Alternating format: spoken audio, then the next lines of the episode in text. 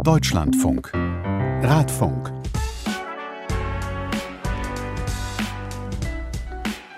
Herzlich willkommen zum Radfunk. Hallo, mein Name ist Klaas Rehse und ich begrüße ganz herzlich im Nachbarstudio durch die Glasscheibe meinen Kollegen Paulus Müller. Hallo Paulus. Hallo Klaas. Paulus, normalerweise reden wir erstmal am Anfang darüber, was wir selber mit dem Rad erlebt haben oder sprechen darüber, was bei uns so gelaufen ist. Das lassen wir heute mal weg. Wir kommen straight direkt zum Thema. Emanzipation und Radfahren. Und da klingeln jetzt vielleicht bei dem einen oder der anderen direkt die Alarmglocken, weil sie denken, da sind jetzt zwei Kerle, die über das Thema reden wollen, aber so wird es nicht sein. Nein, so wird es nicht sein, denn dieses Thema, das haben wir im Radfunk immer wieder gemerkt, das ist total wichtig. Es taucht immer wieder auf und es hat wahnsinnig viele Facetten. Und deswegen haben wir gesagt, das ist ein Ding, damit müssen wir uns beschäftigen. Und wir haben mit Frauen gesprochen, die intensiv im Thema sind. Und wir fangen gleich an mit der Geschichte des Fahrrads. Denn diese Geschichte des Fahrrads hat auch direkt etwas mit der Emanzipation zu tun. Die Erfindung des Fahrrads hat eine Rolle gespielt bei der Emanzipation der Frau. Es war sicherlich etwas, was erstmal so kein normales Bild war und etwas, wo die Frauen auch, denke ich, eine Freiheit erlebt haben, die sie vorher nicht so kannten. Die Anfänge des Frauenradfahrens beleuchten wir gleich. Dann hören wir die Geschichte von Regina Heidorn. Die wollte Radprofi werden, ist gar nicht so lange her, aber die Bundesrepublik war noch nicht so weit. Ja, und als ich dann äh, vorjährig war, habe ich bei einigen Radsportvereinen angerufen und die meisten haben halt gelacht und dann wortlos aufgelegt. Und nur bei einem habe ich eine Antwort bekommen. Die sagten nämlich, wir hätten schon einen Trainer für dich, aber wir können dich nicht trainieren. Und dann habe ich gefragt, warum nicht? Und dann haben die gesagt, naja, es gibt da keine Rennen, auf die wir dich vorbereiten könnten. Wir hören gleich, wie sich die Welt für radfahrende Frauen in den letzten 35 Jahren dann verändert hat. Und wir schauen, wie ganz aktuell Frauen im Radsport laut werden. Wir möchten den Mädels ein Netzwerk bieten, auch ne, über so eine Gruppe hinaus, wo sie sich austauschen können, zum Fahrradfahren verabreden können. Wiebke Lühmann, die ist Triathletin und sie ist mit ihrem Fahrrad durch Südamerika gefahren.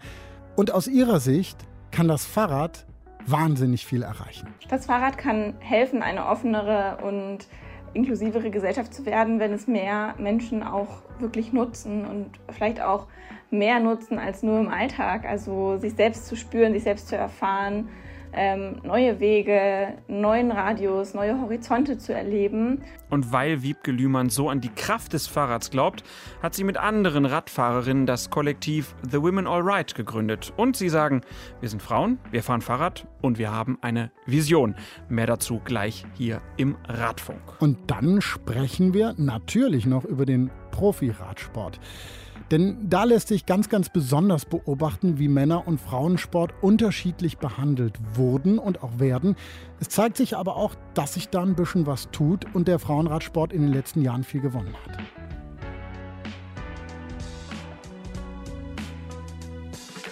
Das Fahrrad hat die Frauen mehr emanzipiert als alles andere auf der Welt. Es gab ihnen ein Gefühl der Freiheit und Selbstständigkeit. Das hat die Frauenrechtlerin Susan Brownell Anthony gesagt, die selber gerne Fahrrad gefahren ist. Tatsächlich hat gerade in den Anfängen das Fahrrad die Welt der Frauen positiv verändert. Wie? Das erzählt uns Stefanie Faust vom Deutschen Fahrradmuseum in Bad Brückenau. Es gibt einen Punkt, an dem das Fahrradfahren für Frauen interessant wurde, und das war der Punkt der Erfindung des Luftreifens. Ähm, das war circa 1890, 1892. Da wurde das Fahrradfahren für Frauen interessant, ähm, wobei ich noch mal einen kleinen Moment in der Geschichte zurückgehen würde, weil es auch vorher schon Fahrradfahren für Frauen gab, beziehungsweise Frauen, die Fahrrad gefahren sind, auf Dreirädern. Die waren quasi auch extra für Frauen in der Hinsicht konstruiert, dass sie mit ihren Kleidern und Röcken in das Dreirad einsteigen konnten. Aber der Nachteil war, dass sie zum einen sehr langsam waren, sehr teuer. Das heißt, kaum eine Frau konnte sich eigentlich so ein Dreirad leisten. Und es war auch so, dass durch diese drei Fahrspuren jedes Schlagloch in den Straßen erwischt wurde. Also es war kein sehr bequemes Fahren. Und von daher ähm, war das Fahrrad mit dem Luftreifen wirklich das, was die Frauen zum Fahrradfahren gebracht, beziehungsweise das Fahrradfahren für die Frauen interessant gemacht hat. Einfach aus, ja, eigentlich aus drei verschiedenen Gründen. Zum einen ist man generell schneller vorwärts gekommen. Das war natürlich auch für die Männer interessant, aber für die Frauen eben auch. Und das Fahrradfahren wurde durch den Luftreifen sehr viel sicherer. Also ähm, der Luftreifen hat einfach die Unebenheiten im Boden sehr gut abgefedert, so dass das Fahrradfahren nicht mehr holprig war. Man ist äh, durch den Luftreifen nicht mehr gestürzt, wie es beim Vollgummireifen, gerade auch beim Hochrad oft der Fall war. Und es war ein sehr viel einfacheres Fahren, auch durch den Luftreifen, eben durch die Federung. Das war wirklich das, was auch die Frauen ja, zum Fahrradfahren gebracht hat und was es für sie interessant gemacht hat. Also das war sicherlich schwierig, ähm, wenn wir jetzt zum Beispiel das Hochrad anschauen. Es war für Frauen eigentlich gar nicht möglich, ähm, Hochrad zu fahren, wenn sie es gewollt hätten, ähm, weil sie mit den Kleidern gar nicht da hochgekommen sind, ohne sich zu verheddern. Also es gab ja auch keinen, keinen Kleiderschutz in dem Sinn, keinen Rockschutz am Rad.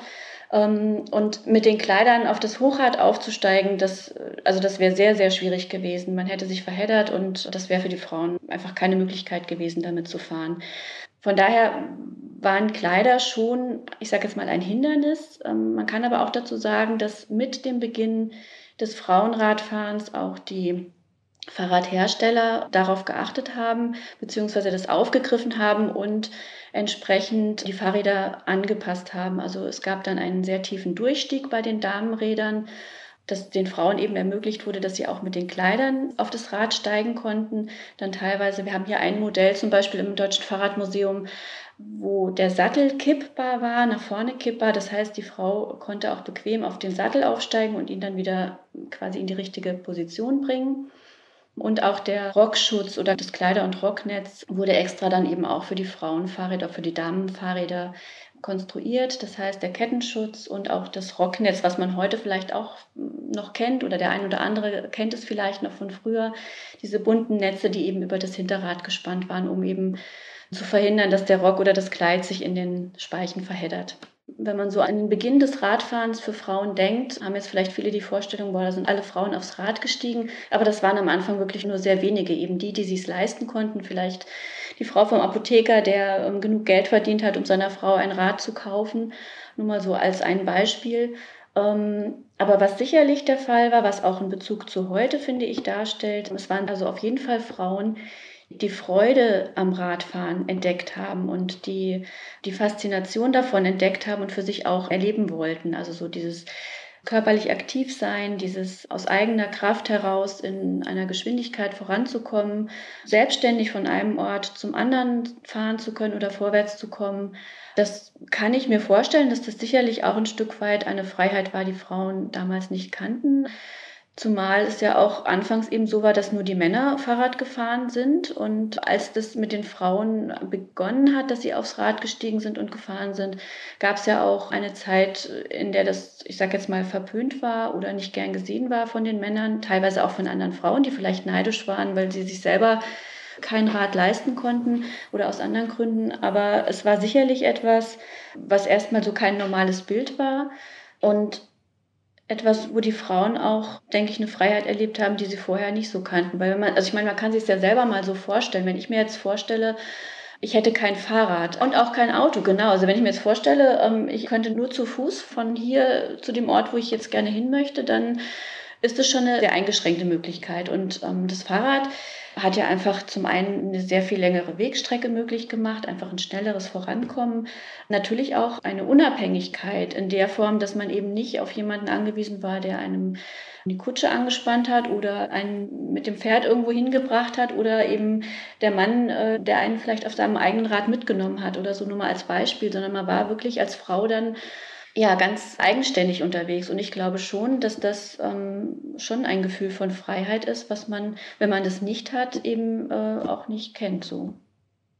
Durch das Radfahren der Frauen, da würde ich sagen, dass in Bezug auf die Mode der Frauen oder die Kleidung der Frauen neue Kleidungsstücke hinzugekommen sind. Also funktionsfähige Kleidung oder zweckmäßige Kleidung, so wie man sie heute auch fürs Fahrradfahren kennt. Das waren damals zum Beispiel diese bauschigen Hosen, die unten ähm, an den Beinen zusammengeschnürt waren, quasi also mit einem Gummibündchen oder wie auch immer, die man Bluma nennt. Oder es wurde Kleidung entwickelt, die zum Radfahren passt, die einfach funktionstüchtig oder funktionsmäßig war, die das Fahrradfahren erleichtert hat. Ähm, also ob das Fahrradfahren ein bewusster emanzipatorischer Akt war, würde ich jetzt so nicht bejahen.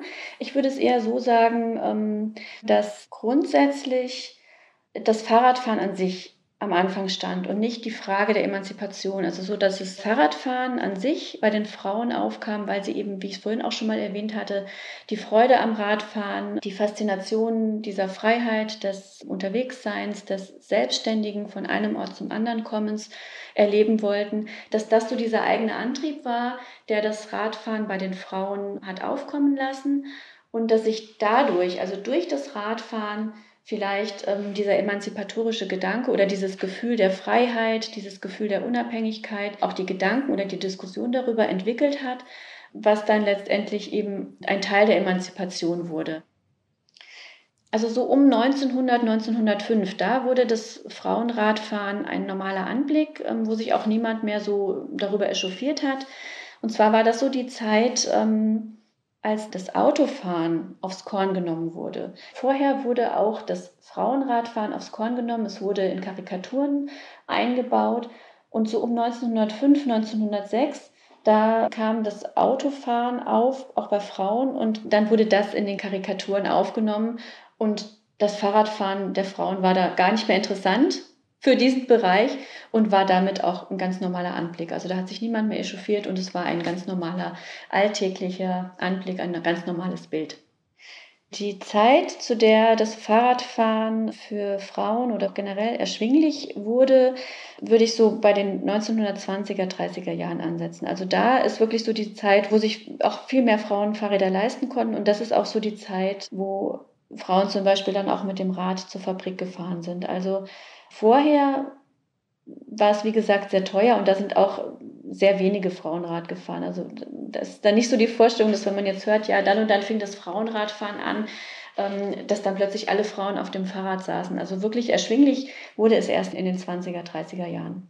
Stefanie Faust vom Deutschen Fahrradmuseum in Bad Brückenau. Liegt, glaube ich, in der schönen Rhön, oder? Das liegt in der schönen Rhön und ich ärgere mich. Ich bin eigentlich einmal im Jahr, wenn nicht gerade Corona ist, in der Rhön, aber war noch nie da. Das werde ich bei meinem nächsten Rhönbesuch ändern. Und du nimmst dein Aufnahmegerät mit. Versprochen. Und wirst davon berichten. Ja, äh, da waren viele Sachen dabei, von denen ich jetzt noch nicht so viel gewusst habe. Also ich habe gelernt, das Fahrrad wurde völlig normales Verkehrsmittel für Frauen im Alltag in den 1920er, 1930er Jahren. Genau, aber auch im Radsport, und das finde ich spannend, gibt es schon früh Frauen. Die ersten Frauenradrennen, die finden Ende des 19. Jahrhunderts statt. In Frankreich, Belgien, Großbritannien, der Schweiz, den Niederlanden, den USA. Und da haben aufmerksame Hörerinnen und Hörer direkt gemerkt, richtig, Deutschland fehlt in dieser Aufzählung.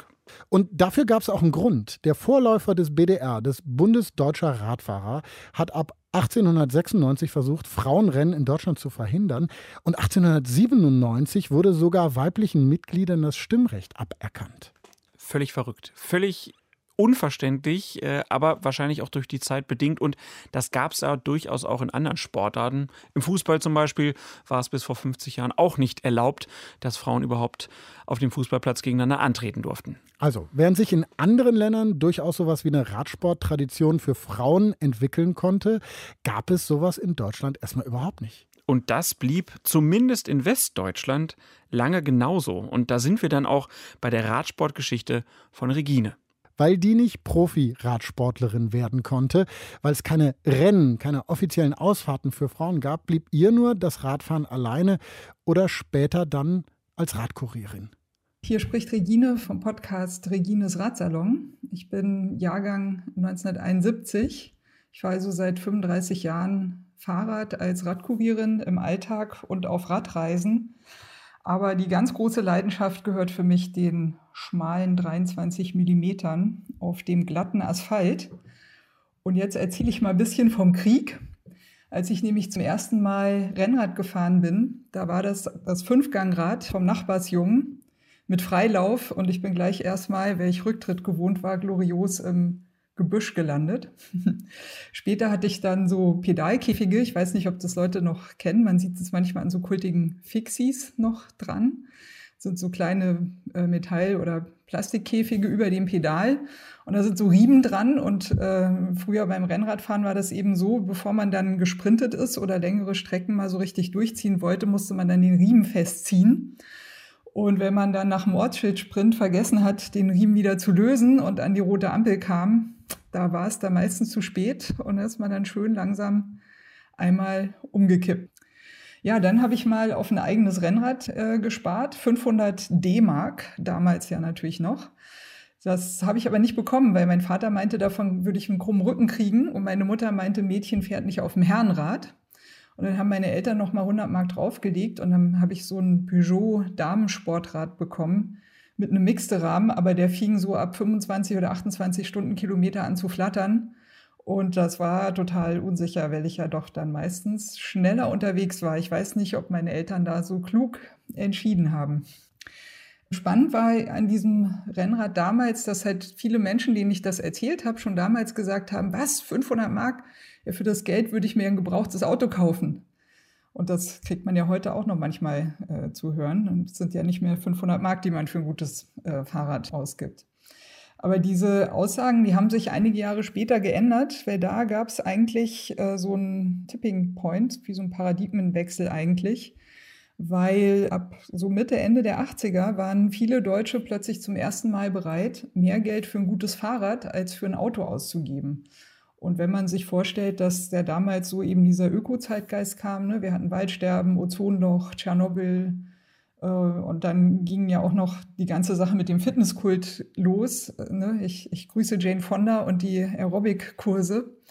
Dann kann man sich das ungefähr vorstellen, dass das Fahrrad da eben ähm, auch ein Fitnesssymbol geworden ist. Also es hat einfach sehr, sehr gut da in die Stimmung gepasst. Und dann 1989 bin ich zu Hause ausgezogen und habe in einem Fahrradladen gearbeitet. Das ging auch damals los, dass Fahrradläden halt nicht mehr so Fahrradmeier hießen, sondern so lustige Wortspielnamen bekommen haben, wie etwa in meinem Fall der Ratgeber in Hannover-Linden, bei dem ich während der Oberstufe gearbeitet habe. Und da habe ich auch mit meinem ersten selbstverdienten Geld mein erstes Rennrad zusammengebaut. Ich habe mich damals auf Einspeichen und Zentrieren von Laufrädern spezialisiert und bin immer noch ziemlich stolz auf meine Bestzeit von 18 Minuten von den Einzelteilen bis zum fertigen Laufrad. Das war äh, eine ganz lustige Zeit, die ich da hatte. Ja, eigentlich wollte ich ja mal Gitarrespielerin werden, aber das durfte ich nicht, weil ist ja kein Brotberuf, ne? so Künstlerin und so ist ja nicht so dolle. Und dann wollte ich eben natürlich Radprofi werden, weil hat mir Spaß gemacht und ich war gut. Aber das hat mein Vater verboten, der gesagt hat, du machst überhaupt gar keinen Leistungssport, da wird gedopt und das macht den Körper kaputt. Und ich war wirklich also jahrzehntelang sauer auf ihn, dass er mir da die Karriere versagt hat. Ähm, allerdings so gehe ich jetzt langsam auf die 50 zu und seit ungefähr so, naja, zehn Jahren hm, bin ich eigentlich ganz froh darüber, dass ich da nicht im Leistungssport gelandet bin, also mein Vater hat auch ausdrücklich gesagt, jeder Leistungssport. Das war nicht bezogen auf den Radsport. Und die Beobachtung, die er da gemacht hat, war ja eigentlich schon ganz richtig.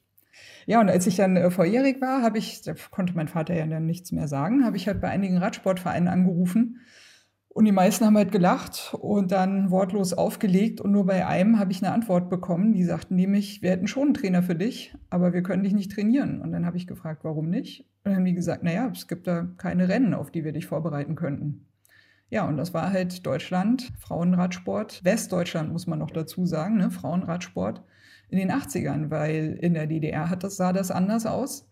Und in den Niederlanden, in Frankreich, Italien und in Belgien die haben da auch ein ganz anderes Bild abgegeben. Also Deutschland und Frauen im Radsport nicht jetzt so eine rühmliche Geschichte.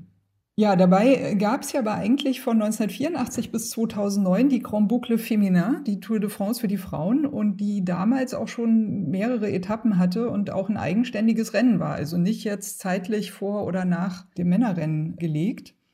Allerdings habe ich damals sehr, sehr viele Radsportzeitschriften natürlich gelesen. Ich war ja angefixt, ne, wollte ja alles wissen. Aber von der Tour de France für die Frauen, hat, da war nie irgendwas zu lesen. Ne? Und das ist ja ein bisschen komisch, weil wenn das als Rennen lief, dann muss es ja auch Radsportlerinnen gegeben haben, die da mitgefahren sind. Und von denen hat man aber in diesen Radsportzeitschriften auch nie irgendwas gelesen. Ne? Da gab es halt äh, die Männer als Radsportler und ab und an wurde das mathematisiert, naja, Frauenrennen und so, könnte man ja auch mal machen. Und da gab es dann halt äh, sexistische Sprüche in den Leserbriefen, ne? So ungefähr, naja, bei den Frauenrennen kann ich ja dann mal mitfahren, falls ich mal ein Bein verliere, da kann ich ja dann immer noch gewinnen und mir da eine Karriere aufbauen. So. Und tatsächlich ist mir das kürzlich erst passiert, ich glaube vor zwei oder drei Jahren, dass ich beim Rennradtraining mal von einem Mann überholt wurde, der plötzlich vor mir anfing, mit einem Bein zu fahren. Ne? Sah sehr dilettantisch aus. Also er hatte da drin kein Training. Ähm, das kann ich sehen, weil ich mache ab und an so ein Single-Leg-Training und ich weiß sehr gut, was dazugehört, ne, mit einem Bein mal das große Rad drehen zu können. Aber ich habe mir dann gedacht, hm, wirklich Ahnung hat er eigentlich auch nicht. Ähm, und dann habe ich ihn einfach rollend äh, überholt und der hat mich dann nur noch von hinten gesehen. Ja, heute sieht es in den Radsportzeitschriften nur ganz langsam besser aus. Also mittlerweile gibt es öfter mal Porträts über die ein oder anderen Radsportlerinnen. Ähm, ich bin da ehrlich gesagt nicht ganz so doll drin. Cornelia Brückner, mit der ich ähm, auch im Radsalon zum Renngeschehen podcaste, die hat da den besseren Überblick und die sagt, ich soll da mal nicht so engstirnig sein und mittlerweile würde es schon mehr Berichte geben. Also da vertraue ich ihr einfach mal. Aber noch vor, ich weiß nicht, wann das war, glaube ich, vier Jahren oder so, äh, gab es in einer der größeren Radsportzeitschriften einen Beitrag zur Radsporttradition in Thüringen. Und äh, erwähnt wurde da drin, dass irgendein, irgendein deutscher Radprofi hat ein Eisenach-Abitur gemacht oder so. Aber was nicht erwähnt wurde, ist eigentlich viel spannender, nämlich kein Wort über Hanka Kupfernagel, die ist ja in Gera geboren, war achtmal Weltmeisterin und nach Hanka Kupfernagel ist auch der legendäre Hankerberg in Thüringen benannt. Ne? Also ich glaube, so in Eisenach Abitur gemacht kann dagegen mal locker abstinken. So. Auch nicht erwähnt wurde die Lotto Thüringen Ladies Tour, also die ehemals äh, Thüringen-Rundfahrt läuft, als eigentlich mittlerweile einziges international besetztes Mehretappenrennen in Deutschland. Das muss man sich auch mal vorstellen. Also überall sterben die ganzen äh, Straßenradrennen, aber die Lotto Thüringen Ladies Tour wird halt beharrlich weiter organisiert. Und auch nicht erwähnt wurde Vera Hohlfeld, die eben die Lotto Thüringen Ladies Tour seit 2010, das muss man sich vorstellen, ne, seit elf Jahren, zuverlässig auf die Beine stellt. Und Vera Hohlfeld ist nicht nur die Fachkoordinatorin Frauenradsport äh, im BDR, äh, sondern sie ist auch selbst Radsportlerin gewesen Olympia Vierte 1996 und äh, auch Etappensiegerin beim Giro d'Italia Feminile. Ne? Also in Giro d'Italia gibt es auch eine Frauenedition mit äh, mehreren Etappen.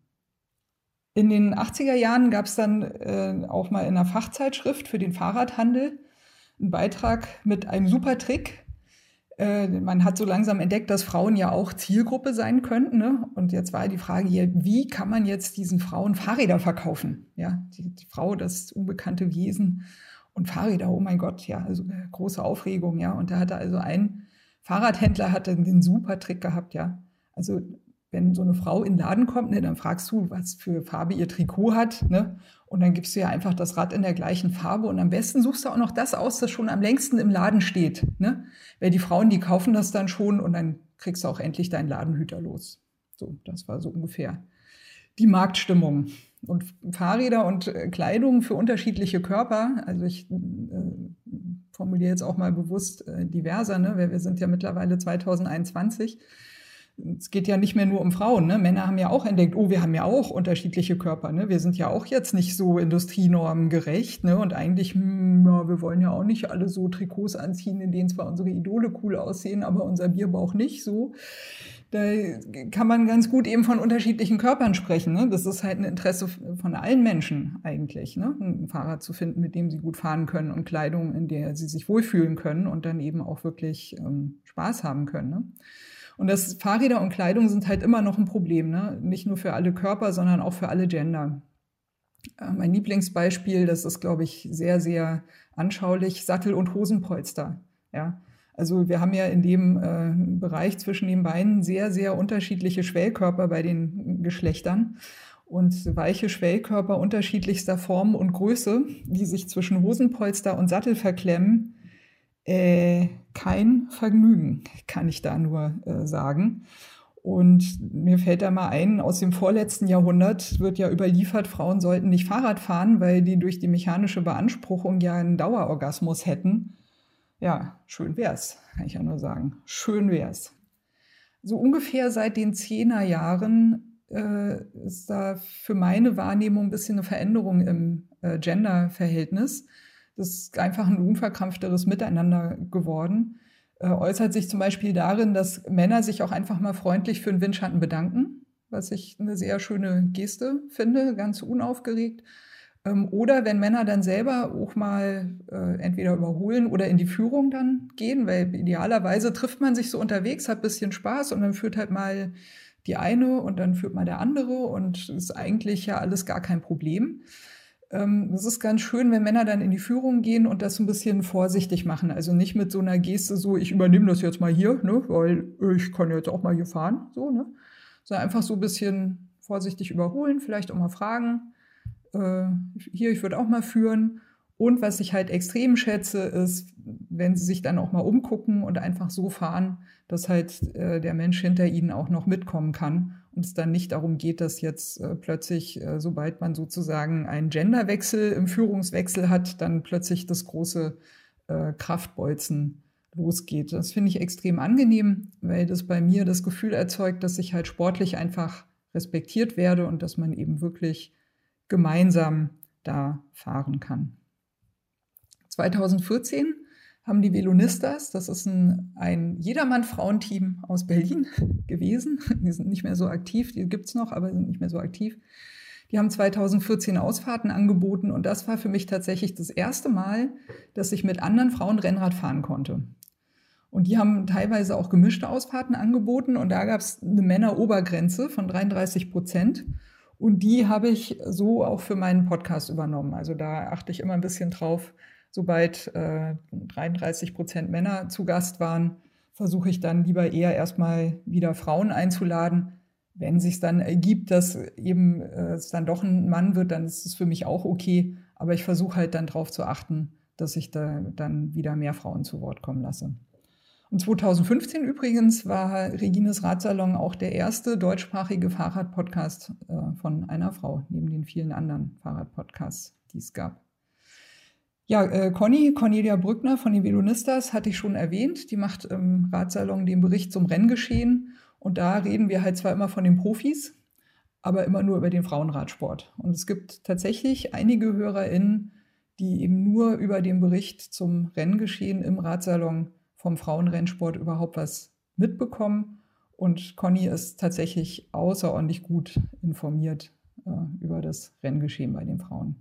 2017 äh, übrigens, ist es mir tatsächlich passiert, dass ich bei einem Radsport-Event von drei Männern eingekesselt wurde. Einer vor mir, einer neben mir, einer hinter mir. Das war äh, ein Streckenabschnitt, da war ich auch wirklich tatsächlich alleine, also auch keine Mitfahrenden in Sicht, nicht vor mir, nicht hinter mir. Und das war für mich nicht nur extrem unangenehm, sondern hätte ja auch leicht äh, eskalieren und in eine Vergewaltigung kippen können. Und ich bin da eigentlich tatsächlich nur rausgekommen, weil ich unterm Strich halt einfach schneller war. Und selbst als ich dann quasi ausgebrochen bin, ist noch einer von diesen Typen an meinem Hinterrad äh, geblieben. Und den bin ich erst losgeworden, als ich da mal so ein bisschen langsamer wurde. Dann fuhr er neben mir und dann guckte ich ihn so an und er guckte mich an. Und dann sagte ich, sag mal, bist du jetzt die ganze Zeit eigentlich an meinem Hinterrad geklebt? Und er sagte, was, ich? Nein, nein, nein. Dann habe ich halt gesagt, naja, wäre ja auch ein bisschen peinlich, ne, bei einer Frau so lange im Windschatten zu fahren. Naja, und da hat ihn dann der Mut verlassen und er ist dann wieder zu seinen Kumpels zurückgekehrt. Also ich meine, ja, ist halt eine Story, ne? aber eigentlich ist es nicht lustig und eigentlich ist es auch kein Kavaliersdelikt. Und ich habe das manchen radfahrenden äh, äh, männlichen Kumpels erzählt, die haben mir gesagt, oh, Regine, du übertreibst, das war nur so ein Scherz oder so. Ne? Äh, nee, also ich glaube nicht, dass Männer einschätzen können, was für Gefahren in, in solchen Situationen für Frauen äh, verborgen sind. Und letzten Endes war es ja nur Glück, dass ich halt schneller war. Ne? Also keine schöne Situation. 2019 bei den Neuseen Classics ist mir zum ersten Mal aufgefallen, dass es in einem größeren Fahrerinnenfeld eine größere Anzahl Frauen gab, von denen einige erkennbar als reine Frauenteams gefahren sind. Und das war natürlich ein super Gefühl. Und daran, dass mir das eben so besonders deutlich aufgefallen ist, habe ich natürlich auch erst gemerkt, was mir jahrzehntelang gefehlt hat. Das gab es einfach irgendwie nicht. Es gab vielleicht mal so einzelne Frauen, die mal so gefahren sind. Äh, dann gab es eine, eine, Zeit, wo einige Frauen äh, bei den Männern im Windschatten mitgefahren sind. Und eben 2019 habe ich zum ersten Mal gesehen, dass Frauen als Teams nur zusammenfahren und dass sie eben dann in den gemischten Teams auch völlig selbstverständlich mal die Führung übernehmen. Und das sind so Wahrnehmen, wo ich mir denke, hey, guck mal, da tut sich ja doch was in eine ganz gute Richtung und es wird einfach alles ein bisschen, naja, man muss im Sport eigentlich nicht von Gleichberechtigung reden. Ne? Eigentlich ist das der normale, gegenseitige sportliche Respekt. So, da sollte Geschlecht eigentlich jetzt gar nicht so die Rolle spielen. Ja, auch noch ein Tipping Point 2020 habe ich zum ersten Mal von einem Mann das Kompliment bekommen, ne, ey Regine, du fährst einfach so richtig geil Rennrad. Der hatte ein bisschen Mühe, an meinem Hinterrad äh, zu bleiben. Das war aber auch so abgesprochen. Also er wollte gerne ein bisschen Herausforderungen äh, haben und hat sich ja auch ganz wacker geschlagen. Und war halt einfach auch schön, dass da mal ein Kompliment kommt, weil ich mich einfach sportlich anerkannt gefühlt habe. Also für mich hat das auch gar nichts jetzt mit mir persönlich zu tun, sondern das ist eben einfach, man macht zusammen diesen Sport und sagt sich eben halt auch gegenseitig mal, dass das gut ist, was man gemacht hat. Ja, auch wenn halt eine Frau dann auch mal gut war, ne? Das ist schon, kann schon mal vorkommen, so. Und es war tatsächlich also seit 35 Jahren Radsport, Rennradsport, Leidenschaft das erste Kompliment, das ich bekommen habe. Ne? Bis dahin nur verkrampftes Schweigen, Überholzwang, rumprahlen mit der vermeintlich besseren Technikkenntnissen und zwar halt natürlich Material. Ne? Hier, guck mal, ich fahre ja sowas und naja, mit dem Fahrrad, das du hast, ne, kommst du denn damit auch wirklich so klar und so. Ne? Und in der Umgebung, in der Männer sich halt überwiegend an anderen Männern orientieren, ist es halt nur auch mal Aufgabe von den Männern als gute Verbündete auf Augenhöhe, ihre Kumpels mal anzusprechen. Ne? Also hier ist nicht so lustig, so ist jetzt nicht so der dolle Scherz. Und hey, wenn die Frau Nein gesagt hat, dann meint sie Nein, dann respektier das einfach. Ne? Also äh, da sehe ich, sehe ich schon äh, eine klare Aufgabe. Ja, gute Verbündete auf Augenhöhe. Eigentlich eine selbstverständliche gegenseitige Rücksichtnahme und Solidarität äh, in der Öffentlichkeit allgemein, im Straßenverkehr und äh, mit sportlichem gegenseitigen Respekt sowieso. Von daher wundert mich das immer wieder, dass man das doch äh, sagen muss. Und ich hatte ja gerade schon gesagt, ne, Stichwort Überholzwang gibt es ja auch von Autofahrern gegenüber Radfahrenden. Äh, da gab es auch kürzlich mal einen Tweet, wo ein Mann sagte, sagt nicht den Fußgehenden und Radfahrenden, was sie machen sollen, um sich sicher fortbewegen zu können, sondern zwinge Autofahrende, nicht gefährdend zu sein. Und die Parallele zum Feminismus ist ja hier jetzt echt mehr als augenfällig. Äh, denken wir an die Forderung, sagt nicht Frauen, sie sollen nicht allein oder nachts ausgehen, sondern sorge dafür, dass sie nicht belästigt, angegriffen oder vergewaltigt werden. Also eigentlich ist äh, jeder Radfahrer, ist jetzt bewusst gegendert, ne, ein Feminist, wenn man das mal so betrachtet. Weil eigentlich wissen alle, äh, worum es da geht, wenn die, äh, wenn die eigene Selbstbestimmung eben äh, gegen den eigenen freien Willen angegriffen wird. Also für mich persönlich sieht jetzt so der Blick in die Zukunft eigentlich ganz gut aus, weil alles in allem bin ich vor allem erstmal extrem glücklich darüber, dass sich das Radfahren so ausdifferenziert hat. Also äh, als ich vor 45 Jahren zum ersten Mal da auf dem Fahrrad ohne frei, ohne Stützräder gefahren bin, da gab es halt, naja, so, so Fahrräder, ne, von Leuten, die sich halt kein Auto leisten konnten. Und es gab halt den Rennradsport und äh, den äh, Cyclocross gab es auch noch so und ja und Bahnradsport so und das war es halt eigentlich so im Großen und Ganzen.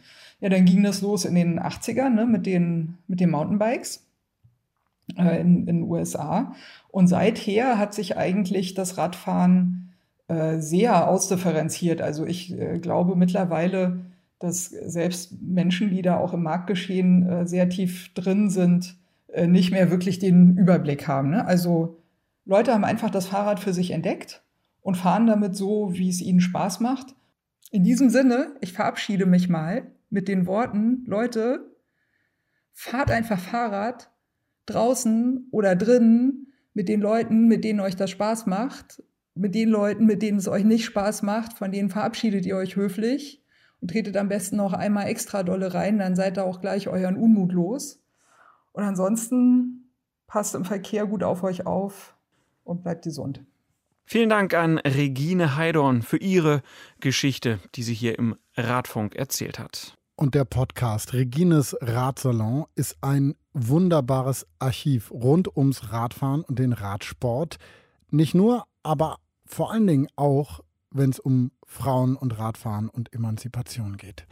Garantierte Männerobergrenze übrigens bei GesprächspartnerInnen 33 Prozent. Die Episoden Ihres Podcasts, die Regine angesprochen hat, die haben wir natürlich auch auf unserer Radfunkseite für euch verlinkt. Regine hat es ja dann eben schon angesprochen. Es hat sich dann aber auch einiges geändert in den letzten Jahren. Die Radwelt, sie ist durchaus diverser geworden. Aber trotzdem braucht es noch einen deutlichen Schub Richtung mehr Frauen, sagt zum Beispiel das Cyclits Cycling Collective aus Köln. Ein richtiger Zungenbrecher. Und äh, Cyclit, also kommt schon von Cycling. Und Clit, genau. Also der englischen Kurzform für Klitoris. Ja. Ich habe mich Corona-konform mit zwei der Cyclists in einem Park in Köln getroffen und sie haben mir erzählt, was ihr Kollektiv so ausmacht. Ich bin die Alex vom Cyclid Cycling Collective und Mitgründerin des Kollektivs der ganzen Geschichte. Hi, ich bin Janina, bin Teil von den Cyclids seit Anfang des Jahres bzw. Mitte letzten Jahres, weil ich letztes Jahr erst mit dem Rennradfahren angefangen habe. Und ja, bin da vor allem auch so ein bisschen für das Kreative zuständig. Wir haben uns äh, zusammengeschlossen, weil sich so ein paar Mädels aus Köln, die ja vor drei Jahren noch recht rar waren, relativ einsam auf dem Rad gefühlt haben. Und damit wir so ein kleines Netzwerk bilden und uns verbinden können und gemeinsam Ausfahrten machen können, haben wir ähm, erstmal eine WhatsApp-Gruppe gegründet. Und daraus ist dann äh, das Kollektiv entstanden. Ja, es fährt wirklich jeder einfach mit unterschiedlichen Ambitionen. Und wenn man dann in einer Männergruppe als einzige Frau vielleicht mitfährt, traut man sich, glaube ich, nicht hinten zu rufen, kürzer, ich komme nicht mit, können wir einen Gang runterschalten, sondern versucht dann halt vielleicht mitzuhalten. Und die Frauen, die haben ganz andere Hemmungen und die stellen sich ganz andere Fragen. Gerade so skeptische Fragen, äh, kann ich so schnell sein, kann ich mit denen mithalten, schaffe ich die Kilometer. Ne, da ist eine Frau, glaube ich, viel kritischer und skeptischer. Und wenn man das so wirklich genderfizieren kann. Ne? Also, aber so wie ich das kennengelernt habe, sind die Jungs halt so, alles klar, ich fahre und äh, wenn ich nicht mehr kann, dann drehe ich eben um oder bleib halt stehen und übernachte da. Und da machen sich Frauen ganz, ganz andere Gedanken. Ich habe mich wirklich einsam gefühlt im Radstadion. Also wenn da zwei, drei Mädels waren, war das schon viel. Und durch das Kollektiv haben sich also auch selbst im Bahnradsport einige äh, dafür begeistern können, sodass man ja jetzt nicht mehr ganz alleine ist. Und beim Rennrad und beim Graveln genauso. Ne? Also wenn ich vor drei Jahren noch durch die Gegend gefahren bin, dann hat man sich tatsächlich echt immer gefreut, ne? ein anderes Mädel zu sehen, weil es total rar war. Und jetzt, drei Jahre später, sieht man immer mehr und genau die wollten wir dann auffangen und mitnehmen und abholen und mit denen gemeinsam lauter und stärker werden, um ja auf die Defizite im Radsport auch aufmerksam zu machen. Aus unserem Zusammenschluss von der WhatsApp-Gruppe, die ist halt irgendwann so gewachsen, ähm, irgendwie mittlerweile sind wir weit über 100 Mitglieder da drin, dass wir gesagt haben, wir möchten den Mädels ein Netzwerk bieten, auch ne, über so eine Gruppe hinaus, wo sie sich austauschen können, zum Fahrradfahren verabreden können. Und genau das machen wir einmal durch die Social-Media-Kanäle, aber auch über ist ein Synonym für Discord, eine Kommunikationsplattform, wo wir verschiedene Channel eingerichtet haben, themenspezifisch. Und ähm, das lebt vor allen Dingen, also unser ganzes Netzwerk lebt vor allen Dingen davon, dass die Community bzw. das Kollektiv selber sich immer berät und die Fragen beantwortet. Bei uns gibt es keinen irgendwie, das ist der Mentor, das ist der Dr. Prof oder die Doktorin, Professorin, sondern alle Fragen, die aufkommen, werden halt von denjenigen, die es gerade lesen, irgendwie beantwortet und sei es, ob es darum geht, wie man die Kette austauscht. Aber das hat man ja in der WhatsApp-Gruppe auch gemerkt. Also aus diesem sich zu einer Ausfahrt verabreden in einer WhatsApp-Gruppe, da hat das irgendwie gut funktioniert und dann haben wir auf einmal gemerkt, die Themen sind so krass vielfältig geworden und es hat dann eben angefangen, dass man sich gegenseitig beraten hat. Und es war auf einmal so ein geschützter Raum, wo äh, sich alle Frauen wirklich getraut haben, alle Fragen zu stellen. Also auch, okay, ich habe das Gefühl, bei mir passt der Sattel nicht. Kann das sein? Woran kann das liegen? Was kann ich tun? Fragen, die ich vielleicht woanders nicht stellen würde. Und daraus haben wir halt auch den Bedarf gesehen, da irgendwie ein größeres Netzwerk und eine größere Kommunikationsplattform auch draus zu machen. Also bei unseren regelmäßigen Ausfahrten, die sich etabliert haben, da kommen auch schon mal 20, 30 Mann zusammen, wobei das dann schon wieder schwierig wird. Also eine richtige Frau zusammen, 20, 30 Frau, korrekt. Und ähm, ja, aber Gruppen, einfach Gruppenausfahrten und ähm, mit natürlich auch gewissen Regeln verbunden. Und ne, man muss natürlich, wenn man mit mehreren fährt, ja, in einem fahren, in einer Masse fahren und äh, man fungiert dann wie ein Auto. Wir zählen als Auto, wenn wir auf der Straße unterwegs sind. Das wollte ich gerade sagen. Also bei dem Gruppetto geht es nicht nur darum, dass du ja in der Gruppe fährst und da irgendwie vielleicht nicht das Alleinefahren ähm, dann hast und Gesellschaft hast, sondern auch darum, das irgendwie zu lernen und dann noch an, ganz andere Dinge zu schaffen, irgendwie in dieser Gruppe. Eine, eine weitere Distanz, äh, eine höhere Geschwindigkeit oder dann wirklich auch die Zeichen lernen, die es eben braucht oder die Regeln in so einem Gruppetto zu fahren. Und das macht, glaube ich, auch die Cyclets Gruppettos so besonders, dass wir da Rücksicht nehmen und sagen, es gibt halt viele Menschen, die noch nie in, einem, in einer Gruppe gefahren sind und wir erklären es immer wieder vorher und wir nehmen irgendwie alle mit auf die Reise und fangen langsam an und so, dass wirklich alle mitfahren können und man keine Vorerfahrung braucht, um da einzusteigen. Ich glaube, es ist äh, wichtig, die Frauen im Radsport weiterzubringen, unabhängig tatsächlich, ob es jetzt der Breitensport bzw. eben Hobbysport oder der Profisport ist das eine spiegelt das andere ja auch so ein bisschen wider. Ne? Also ähm, die einen sagen, es gibt keine Tour de France, weil es zu wenig Frauen gibt oder weil es zu wenig Sponsoren gibt und die Medienpräsenz nicht da ist. Die Sponsoren sagen, okay, wir haben keine Medienpräsenz, deswegen können wir das Ganze, das ist alles so ein Rattenschwanz.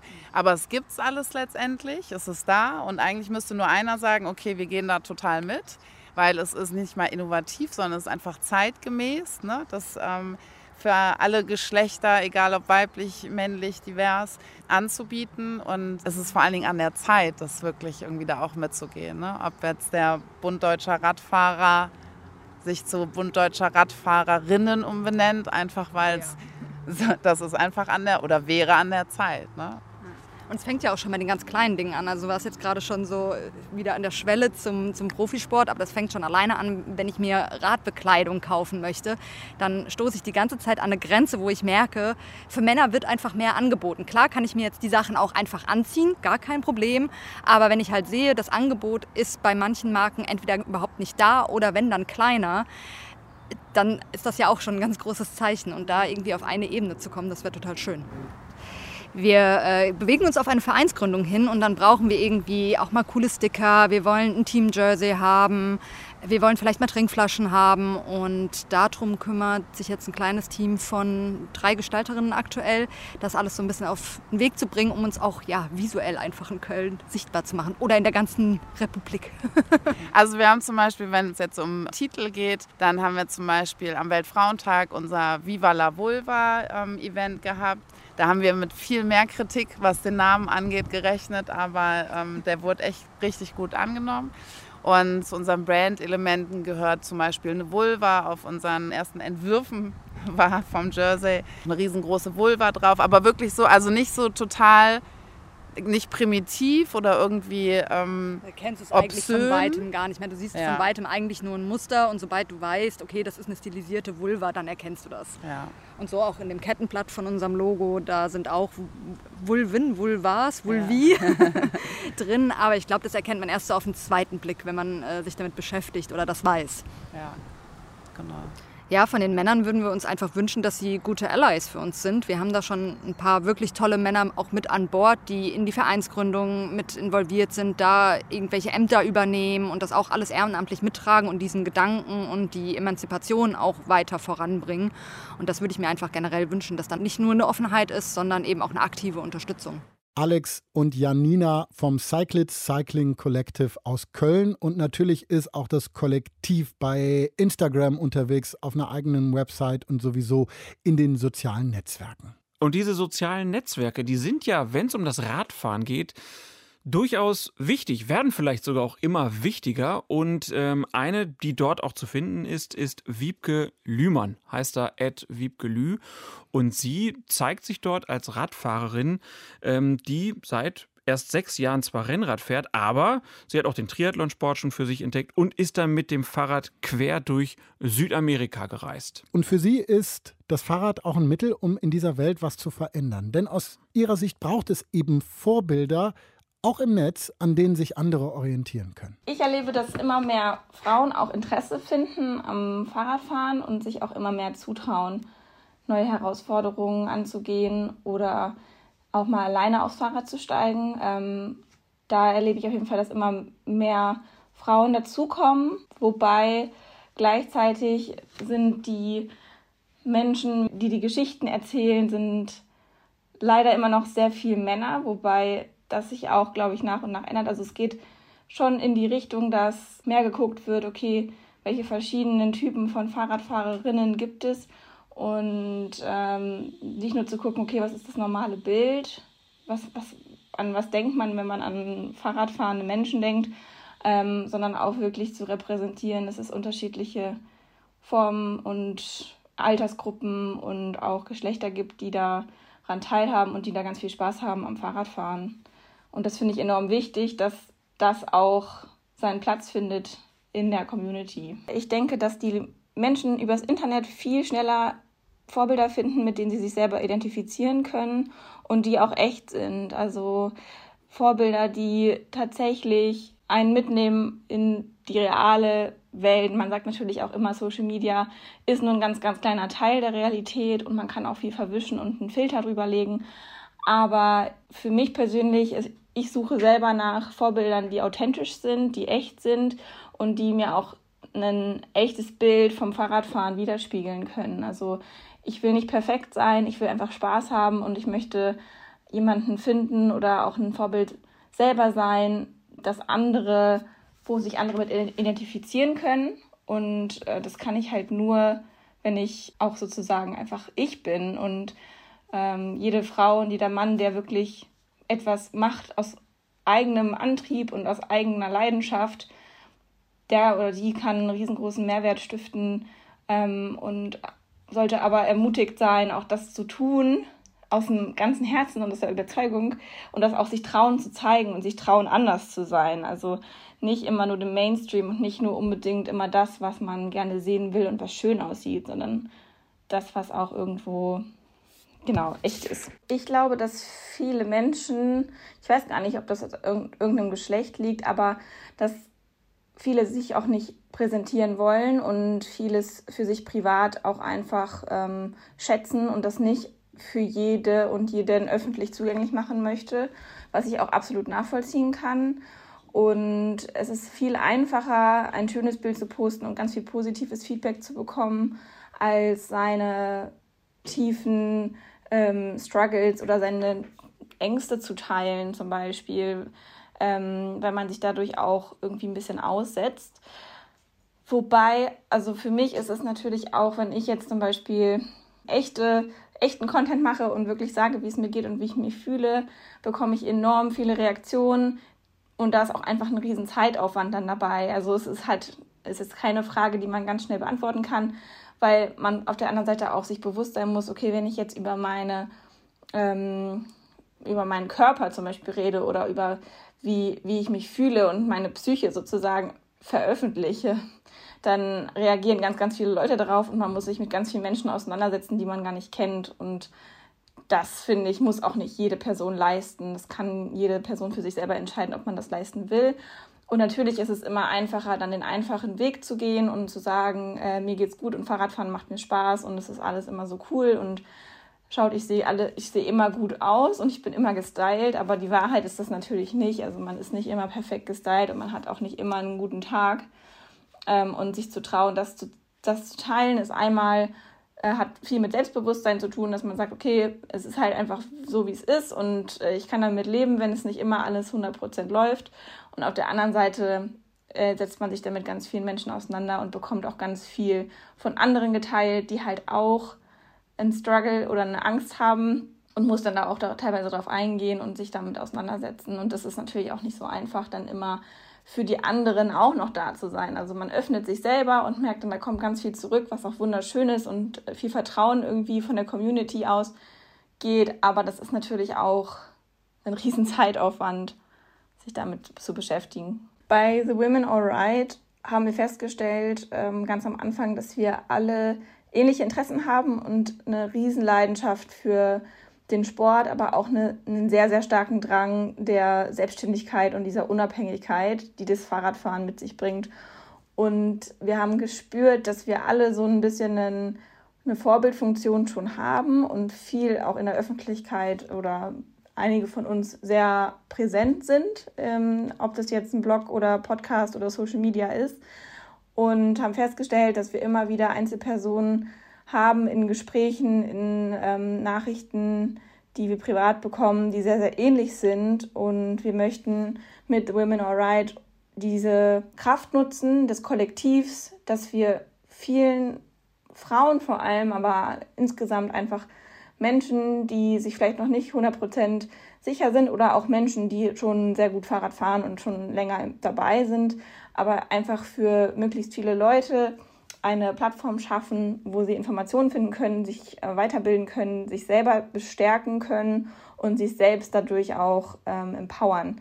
Also wir wollen nicht von oben herab irgendjemandem etwas beibringen, sondern wir wollen einfach zeigen, wie schön und bunt und vielseitig die Community ist und mit unseren Erfahrungen und unseren Geschichten zusammen ein Vorbild sein, das sehr ähm, in sich einfach Informationen bereithält, ohne dass wir alle regelmäßig ähm, direkt Nachrichten beantworten müssen.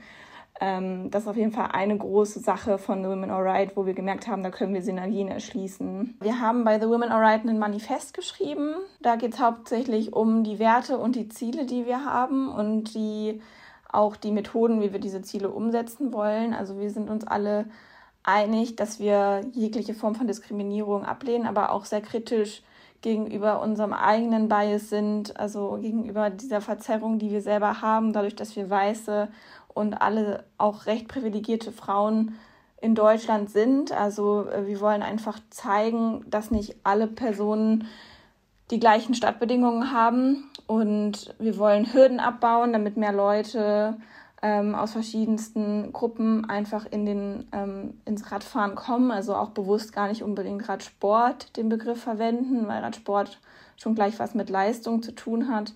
Und sozusagen möglichst viele Personen und auch Minderheiten repräsentieren und denen durch diese Plattform mehr Sichtbarkeit geben.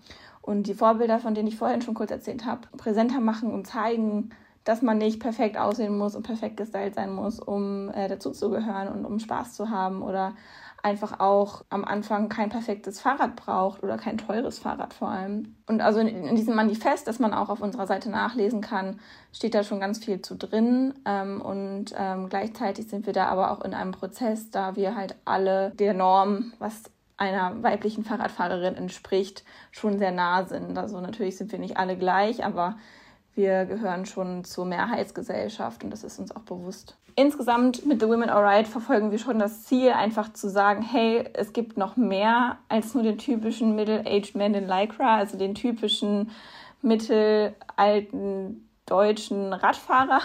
Und einfach sozusagen ähm, auch zu schauen, okay, wie kann ich in meinem eigenen Umfeld, ähm, in meinem eigenen Verein vielleicht sogar oder in meiner Fahrradgruppe die Frauen die oder nicht nur Frauen, sondern auch ähm, andere Personen, trans, non-binäre, agender ähm, Personen unterstützen, dass die sich wohlfühlen? Wie kann ich es schaffen, dass ähm, mein Verein offener wird und inklusiver wird für Frauen? Also, dass sich jede und jeder auf seine Art mal fragt, okay, können wir irgendwas machen, damit es einfach ein Angebot gibt für EinsteigerInnen. Also es muss ja gar nicht ähm, immer sein, dass man jetzt komplett alles umwirft und neu macht, aber ähm, einfach, einfach schon zu fragen, einfach mal auf jemanden zuzugehen und zu fragen, hey, ähm, hättest du nicht Lust, mal bei uns mit, äh, mitzufahren oder was fehlt dir, wie kann ich dich unterstützen, ähm, auf eine respektvolle und wohlwollende Art.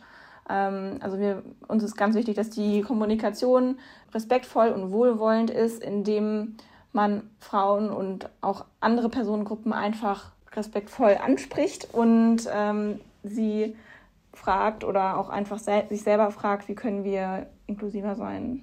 Das Fahrrad kann helfen, eine offenere und inklusivere Gesellschaft zu werden, wenn es mehr Menschen auch wirklich nutzen und vielleicht auch mehr nutzen als nur im Alltag. Also sich selbst zu spüren, sich selbst zu erfahren, ähm, neue Wege, neuen Radius, neue Horizonte zu erleben und wir in dieser Fahrradfahrerinnen-Community auch einfach einen sehr gemeinschaftlichen Umgang miteinander haben und jede und jeder lernt und hat einen ähm, Weg vor sich irgendwie. Und zusammen kann der Weg umso schöner werden. Und wir können uns gegenseitig unterstützen, unsere Ziele zu ähm, erreichen und ja, gemeinsam einfach mehr zu schaffen und mehr an uns gegenseitig zu glauben, also sich gegenseitig Mut zu machen, sich gegenseitig zu empowern und auch selbst, also alle Frauen, die schon Fahrrad fahren, auch selbst sich trauen, Vorbilder zu sein und sich selbst trauen zu sagen, hey, hier bin ich und was ich mache ist cool und das zeige ich euch gerne und ähm, ich finde es cool, wenn du auch daran teilnimmst und ja, selber deine Erfahrungen sammeln kannst. Wiebke Lühmann. Mehr von ihr findet ihr dann auf Instagram unter @wiebkelü und ihr Fahrradkollektiv The Women Alright, das gibt's unter The Women Alright. Alle Links gibt's natürlich, wir haben es schon gesagt, auch auf unserer Website unter deutschlandfunk.de slash Radfunk. Und wir haben jetzt schon mehrmals den Profisport angesprochen. Und da zeigt sich ganz besonders, dass Frauen und Männer komplett unterschiedlich behandelt werden. Und da kann ich ja mal aus der Sicht eines Sportredakteurs, der ich ja hier im Deutschlandfunk bin, ganz klar sagen, generell ist der Frauensport gegenüber dem Männersport unterrepräsentiert. Und da ist das Paradebeispiel im Radrennsport die Tour de France. Bei den Männern wird sie über Wochen in die ganze Welt übertragen. Bei den Frauen war das Rennen für Frauen sogar teilweise verboten. Und jetzt gibt es so kleine Touren, die finden aber wirklich nur mäßig Beachtung. Aber natürlich gibt es den Frauenradsport. Er ist nur einfach nicht so sichtbar. Bei den Olympischen Spielen in Tokio, da ist jetzt wieder zu sehen, es gibt wahnsinnig schnelle Frauen, die ordentlich Watt in den Beinen haben. Mieke Kröger ist eine davon. Als sie als Jugendliche von Rennradfahrern überholt wurde, da dachte sie sich, hey, das kann ich auch und hat sich zum Training angemeldet und hat sich schon in jungen Jahren einen Namen gemacht. Mehrere Titel in verschiedenen Disziplinen, zum Beispiel den Juniorenweltmeisterschaftstitel in der Einzelverfolgung, aber noch viele, viele mehr. 2015 da wurde sie Weltmeisterin im Mannschaftszeitfahren. Und ihre Titel alle aufzuzählen, ich glaube, da bräuchten wir ein paar Minuten für. Mieke Kröger war so nett, uns an einem Ruhetag bei der Olympiavorbereitung von sich, ihrer Karriere und dem Frauenradsport zu erzählen. Und dass sich was tut, das zeigt ein aktueller Titel, den sie innehat. So ganz akut bin ich amtierende Europameisterin im Team Relay. Das ist eine neue Disziplin seit zwei Jahren. Da starten sechs Athleten und Athletinnen einer Nation im Mannschaftszeitfahren. Ähm, die Männer starten zuerst, sie sind zu dritt. Also wir sind auch zu dritt für Frauen. Die Männer starten zuerst. Und sobald die deutschen Männer dann die Ziellinie überqueren, starten die deutschen Frauen. Und da war ich jetzt zweimal Teil der Mannschaft oder dreimal schon. Und dann fahren wir unsere Runde im Mannschaftszeitfahrmodus. Und ähm, ja, welches Land am Ende die beste Zeit hat, gewinnt. Das ist eigentlich ganz äh, einfach zu verstehen. Und ich finde, es ist eine tolle Disziplin. Bringt ähm, Frauen, Radsport und äh, Männerradsport enger zusammen. Und es ist schön, dass es da mittlerweile jetzt so ein Mixed Relay gibt, dass einfach die Wertschätzung da so ein bisschen steigt für den Frauenradsport. Ich denke, das ist ein guter Schritt für den Frauenradsport, um mehr Anerkennung zu bekommen. Einfach durch die Verbindung zum Männerradsport, der ja sowieso anerkannt ist, der ja sowieso, wenn man an Radsport denkt, dann denkt man ja an so Bilder von der Tour de France, wo Männer sich einen Berg hochquälen. Aber man denkt jetzt nicht unbedingt an den Giro Donne, wo Frauen sich einen Berg hochquälen. Und dadurch, dass es jetzt dieses äh, Mixed Team Relay gibt, gibt es da endlich mal so eine Verbindung und irgendwie, es fühlt sich auch so an, als ob man endlich so, ob, ob, als ob man einfach Radsportler und Radsportlerin ist und nicht Männerprofi und Frauenradsportlerin. So war das nämlich früher oder ist es auch immer noch teilweise so, aber in der Richtung tut sich da mittlerweile was und das ist ganz schön. Auf jeden Fall in dieser Disziplin im Mixed Team Relay bin ich einmal Vize-Europameisterin, einmal Vize-Weltmeisterin und einmal Europameisterin. Und das ist jetzt zurzeit bin ich amtierende Europameisterin. Ich hoffe, ich hoffe, man konnte mir folgen. Das reicht jetzt auch zu meinen Erfolgen. Ich denke, die Geschichte mit dem Team Relay ist ganz interessant, was so die Emanzipation der Frauen im Radsport anbelangt. Ich denke, für meine persönliche Entwicklung war das Radfahren sehr positiv.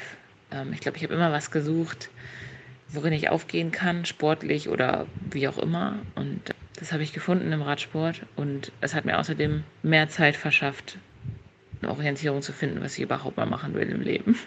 Die war nämlich sehr lange nicht vorhanden.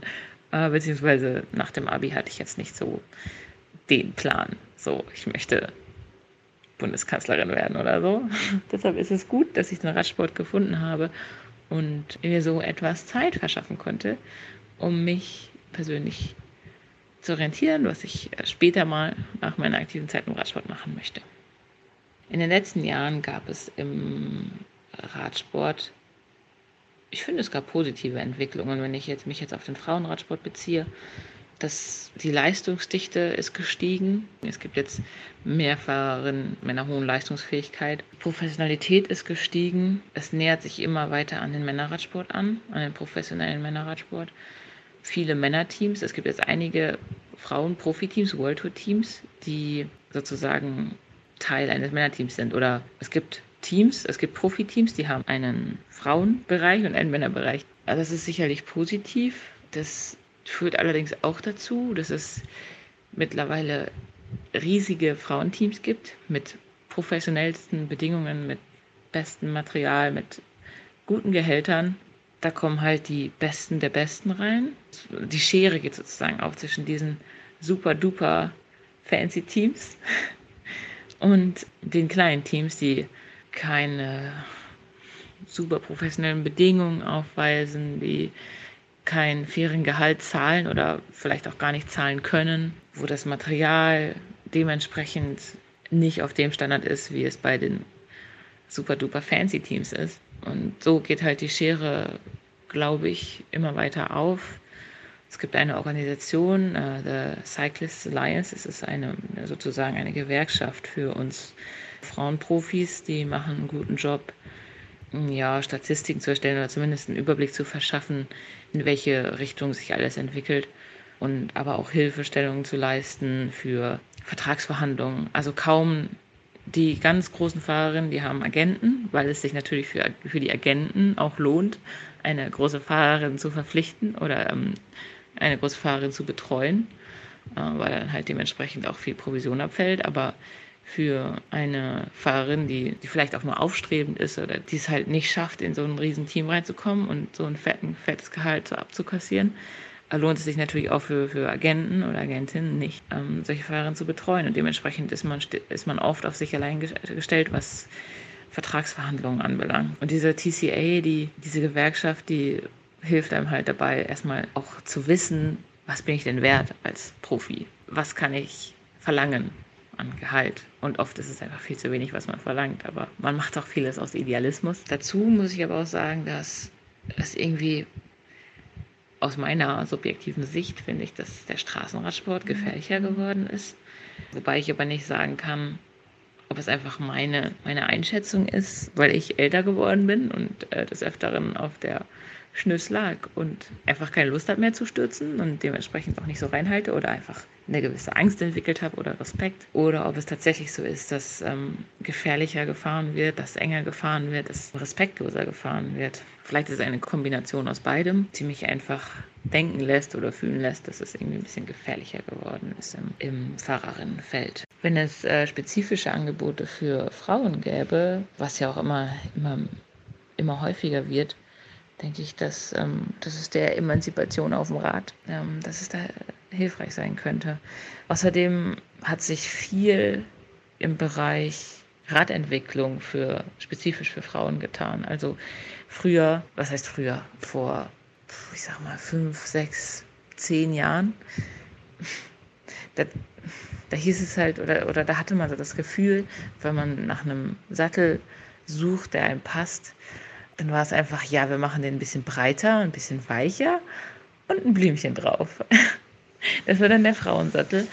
Und dass das gar nicht, dass es einfach gar nicht passen kann, so, da, oder nicht immer passen kann und dass es einfach eine breitere Auswahl geben muss und dass es, äh, dass die Anatomie einfach komplett unterschiedlich sein kann und jede Frau was anderes braucht, so wie ein Mann.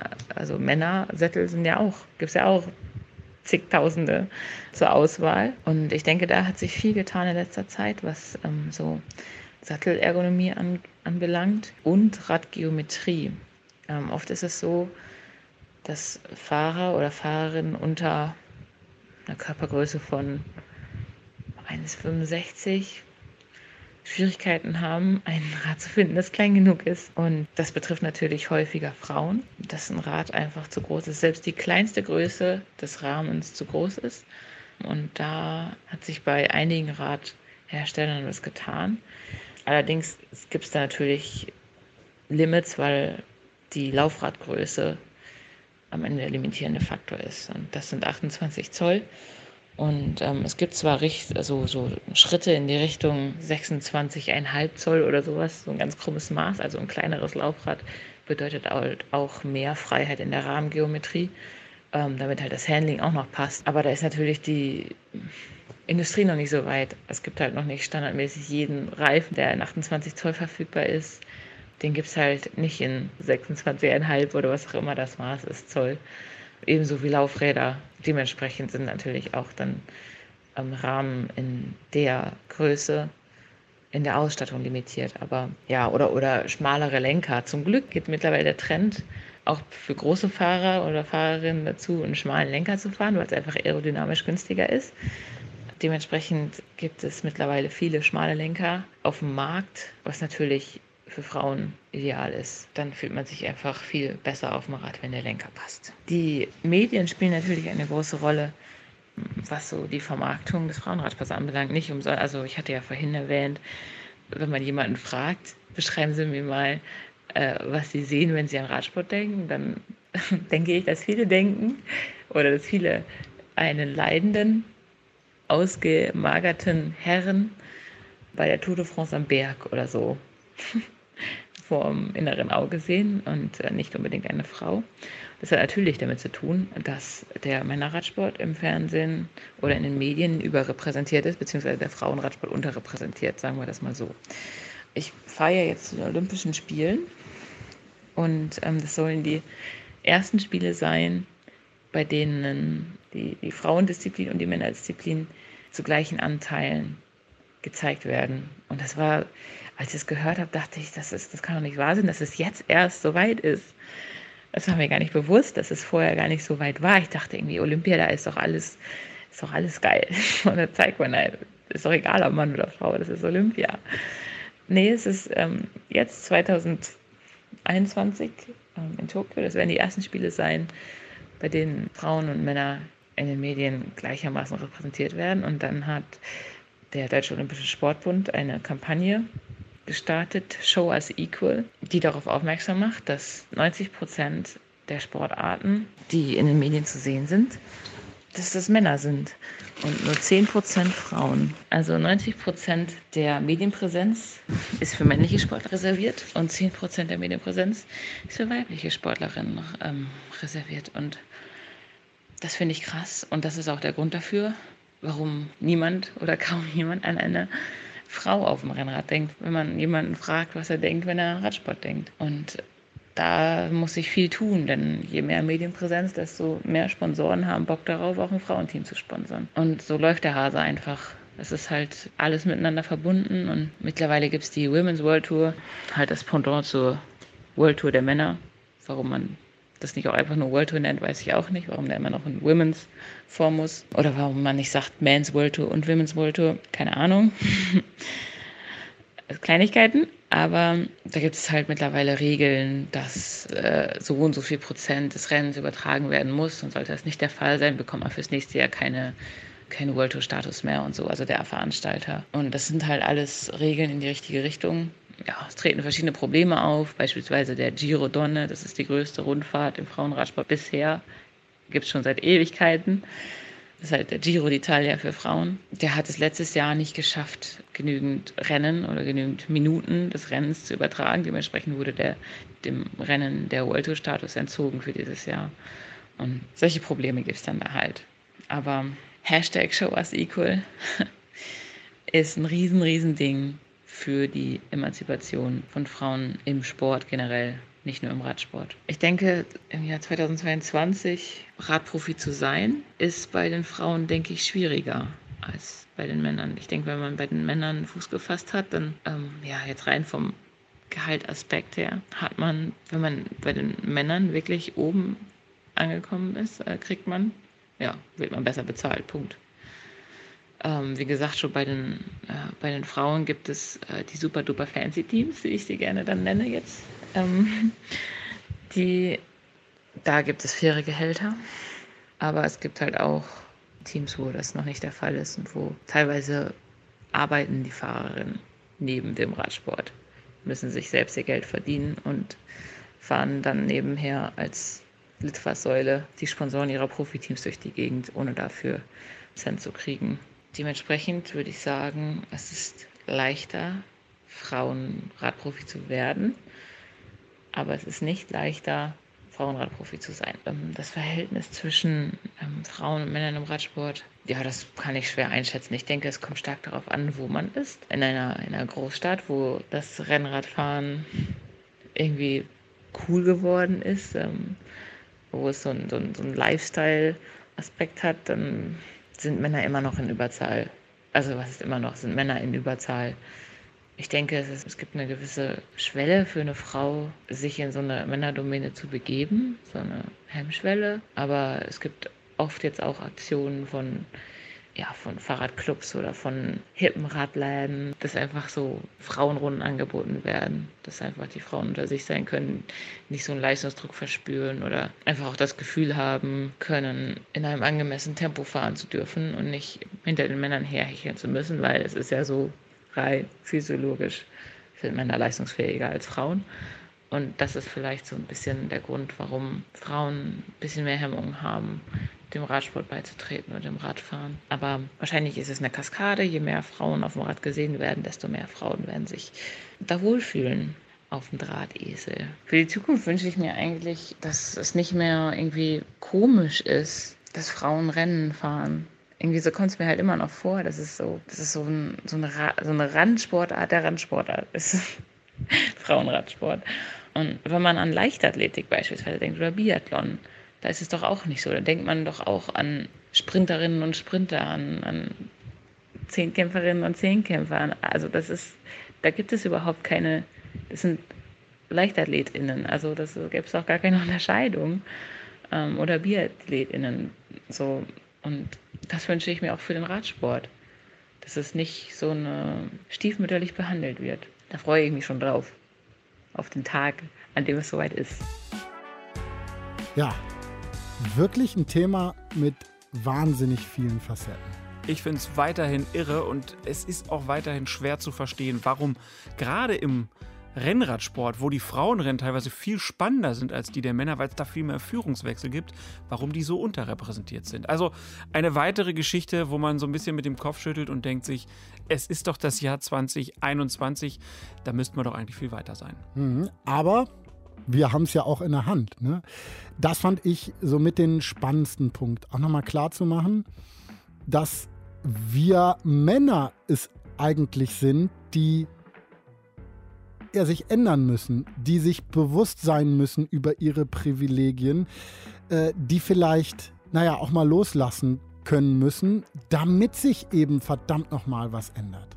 Das wollen wir nämlich alle. Wir wollen, dass der Radsport ja allen offen ist und ähm, wir wollen, dass alle Spaß dran haben und sich niemand irgendwie nicht traut oder vielleicht ähm, ja irgendwie abgewiesen fühlt. Und da finde ich es ganz toll, dass wir hier jetzt wirklich auch ganz viele Frauen kennengelernt haben, die hier als leuchtende Beispiele äh, gelten können und wo wir auch einfach dankbar sind, dass sie mit uns ihre Geschichten geteilt haben. Vielen, vielen Dank dafür. Und wenn ihr noch Geschichten zu teilen habt Oder wenn ihr Kritik habt an diesem Radfunk, Ideen habt, vielleicht sind euch auch Facetten aufgefallen, die wir noch gar nicht auf dem Schirm haben, die aber unbedingt auch mal erzählt werden sollten. Wir wollen am Thema dranbleiben. Und wir haben natürlich die Möglichkeit, mit euch in Kontakt zu treten, beziehungsweise ihr könnt mit uns in Kontakt treten. Einfach ist das zum Beispiel über unsere E-Mail-Adresse radfunk.deutschlandradio.de. Wir freuen uns auf eure Post.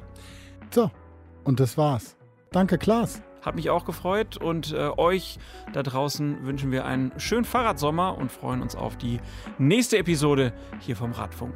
Tschüss, macht's gut. Ciao.